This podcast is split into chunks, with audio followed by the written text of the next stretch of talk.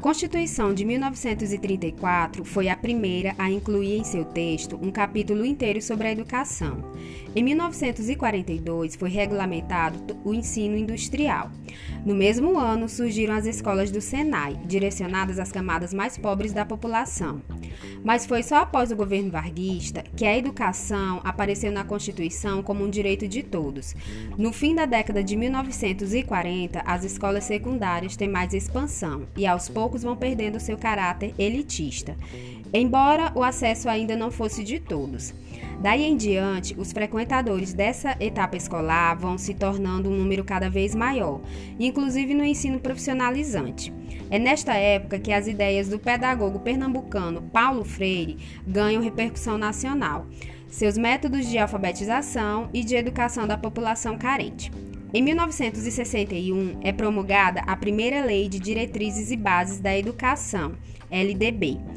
É nesta década que minha mãe, Marlene de Oliveira Santos, é inserida na escola, então com 8 anos de idade e morando no interior, onde o acesso à educação era bem mais limitado, e geralmente, devido ao trabalho na lavoura, muitos dos estudantes não prosseguiam na escola, minha mãe agora vai falar um pouco sobre como foi sua trajetória na escola, apesar dela ter frequentado durante pouco tempo. Mãe, quando a senhora passou a frequentar a escola, como era? Ah, era as escolas eram muito simples e humilde porque eram cobertas de palha e tampadas de taipa e não tinha banheiro. A gente se, se arrumava assim como podia, né? Porque os, os bancos eram os pais mesmo que colocavam lá para gente sentar para poder estudar. O quadro era um quadro muito simples, mas a educação era muito boa. A professora também era muito legal. Qual era o nome da escola que a senhora estudava? Eu agora não estou lembrando. É, na escola tinha, é, vocês tinham uniforme? Tinha, tinha uniforme, tinha a sainha de linho azul, de preguinha até o joelho, aí vinha a meia até o joelho com sapatinho preto e a camisinha, a blusa era branca de manguinha, de, de colerinzinho e de bolsinha, que tinha o nome da escola e tinha um símbolo, porque era uma palmeirinha que tinha no bolsinho. E esse uniforme, ele era comprado? Eram os pais de vocês que compravam ou ele era dado pelo governo? Era os pais da gente que comprava. Os alunos tinham livros? Tinha, os pais compravam. Nessa época também os pais Também era, os era os livros, era. Certo. A senhora falou é, já sobre a estrutura da escola. É, qual era o nome da sua professora? Maria Dalva. A senhora gostava dela? Amava minha professora. Até hoje, até hoje eu tenho um, um, carinho muito especial por ela e ela por mim também. Essa foi a única professora que a senhora teve? Foi, foi.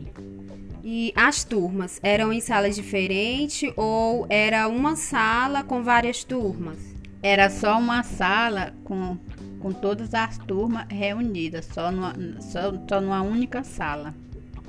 E vocês tinham um horário de recreação?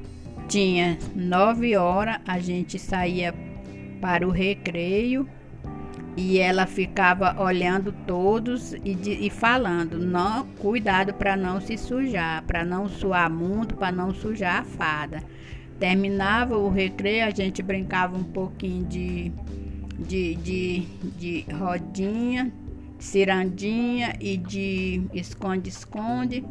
Aí ela dizia, cuidado para não suar. Aí a gente voltava, se levasse uma merendinha, merendava. Se não levasse, a gente só brincava e voltava para a sala de aula. Então, durante a recreação de vocês, a professora ficava fazendo todo um controle para que vocês não se sujassem? Era. Naquele tempo, era muito bom. Aí, às, às vezes, os, o povo fala que, que era muito rígido, mas não era muito, era bom, porque a nossa professora, a gente obedecia a ela como se fosse a mãe da gente. Pois é, a, quando a gente estava assim num lugar que ela chega, que, lá vem Dona Dalva, ó, todo mundo saía quietinho para se aquietar.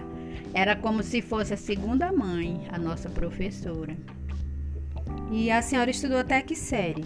Eu estudei até o segundo, o terceiro ano primário na época. E por que, que a senhora não prosseguiu os estudos? É porque eu, meus, eu morava com meus avós nesse tempo, no interior, aí eu vim embora para aqui, aqui para a cidade. Aí quando eu cheguei aqui, que eu vim morar com a minha mãe, aí ela não era muito ligada assim em estudo, né? Aí eu falei para ela, mãe, eu quero estudar, aí ela foi um dia ela foi no colégio Princesa Isabel, mas quando ela chegou lá, as pessoas que estavam fazendo a matrícula foi com muita ignorância com ela. Aí ela se zangou. Aí ela chegou em casa, ela disse que eu ia ficar sem estudar. E eu falei que não queria, mas aí tinha uma moça que estava dando aula, assim, aula de, de. não era de reforço. Ela colocou assim uma aulazinha na casa dela, uma escolinha só para ensinar, porque ela tinha muito gosto, né? Aí eu fui lá e falei que queria estudar. Ela disse, pois tá bom. Só que aqui não tem. Não tem como. Não é igual a outra escola, né? A escola municipal, que faz prova e tudo. Com ela não fazia. Eu digo, não, mas eu quero estudar. Aí eu fiquei um bom tempo lá com ela. O nome dela era Maria José Medeiros Rego. Ótima também, mas aí eu passei pouco tempo com ela, aí não estudei mais não. E por que, que a senhora não prosseguiu os estudos com essa nova professora? É porque o esposo dela bebia muito. Ele era um ótimo pintor, mas ele bebia até quando dava dele aguentar. Aí ela um dia ela falou para nós, nós era assim uns 10. Aí ela falou que não ia mais ensinar porque ele bebia muito e chegava em casa atrapalhando. E ela já tinha dois bebês Aí com ele chegando bêbado, aí atrapalhava muito, aí ela também ela parou. Aí eu parei, não estudei mais. E nessa época a senhora já tinha que idade? Eu já tinha, eu já tinha uns uns 3 a 14 anos nessa época. E se tivesse prosseguido os estudos, que carreira profissional a senhora gostaria de ter tido? Ah, eu era muito apaixonada para mim ser uma enfermeira. Mas aí, como eu não estudei, aí, né, o sonho acabou. Em 1971, fica obrigatória a conclusão do primário em oito anos. Também são utilizados os termos primeiro e segundo grau. É dado à escola um caráter mais técnico pro, por preferência dos militares que estavam no governo do país. Esta ideia permaneceu até 1982. Mãe, quando a senhora veio para a cidade, é, a senhora já relatou que não é, continuou os estudos. Apesar de tudo isso, a senhora sempre fez questão que seus filhos frequentassem a escola. A senhora acha que fez um bom papel em relação a isso? Ah, eu fiz, eu, fiz sim, com certeza, porque quando a pessoa estuda, ele alcança os seus objetivos quando ele não estuda, ele não chega a lugar a nenhum. O que a senhora sentiu quando viu sua filha mais velha concluindo ensino superior e na área da educação? Ah, fiquei muito feliz, muito feliz, muito orgulhosa por ser mãe dela, como eu me sinto orgulhosa por ser mãe de todos os meus filhos.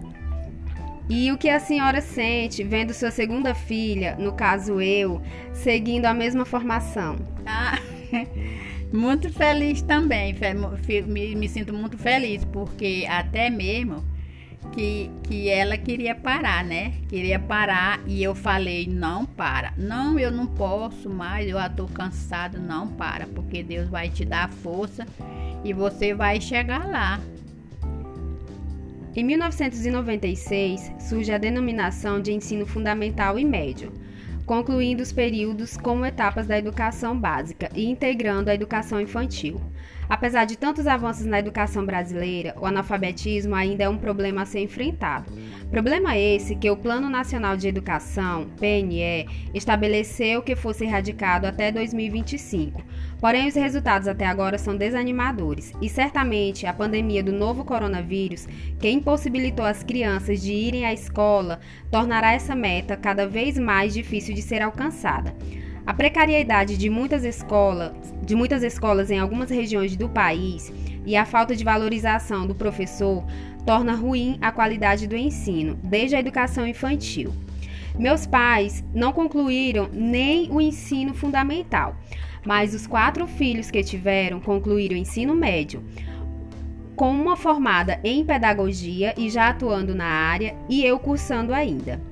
Me chamo Maria da Conceição, graduanda do curso de Pedagogia da Universidade Estadual da Região Tocantina do Maranhão e gostaria de agradecer aos professores Emanuel Souza, da disciplina de Sociologia da Educação, e Flaviana Carvalho, da disciplina de Sociologia da Infância e Culturas Infantis, pelo incentivo. Gostaria também de agradecer a minha mãe pela participação aqui nessa entrevista. Obrigada e até mais!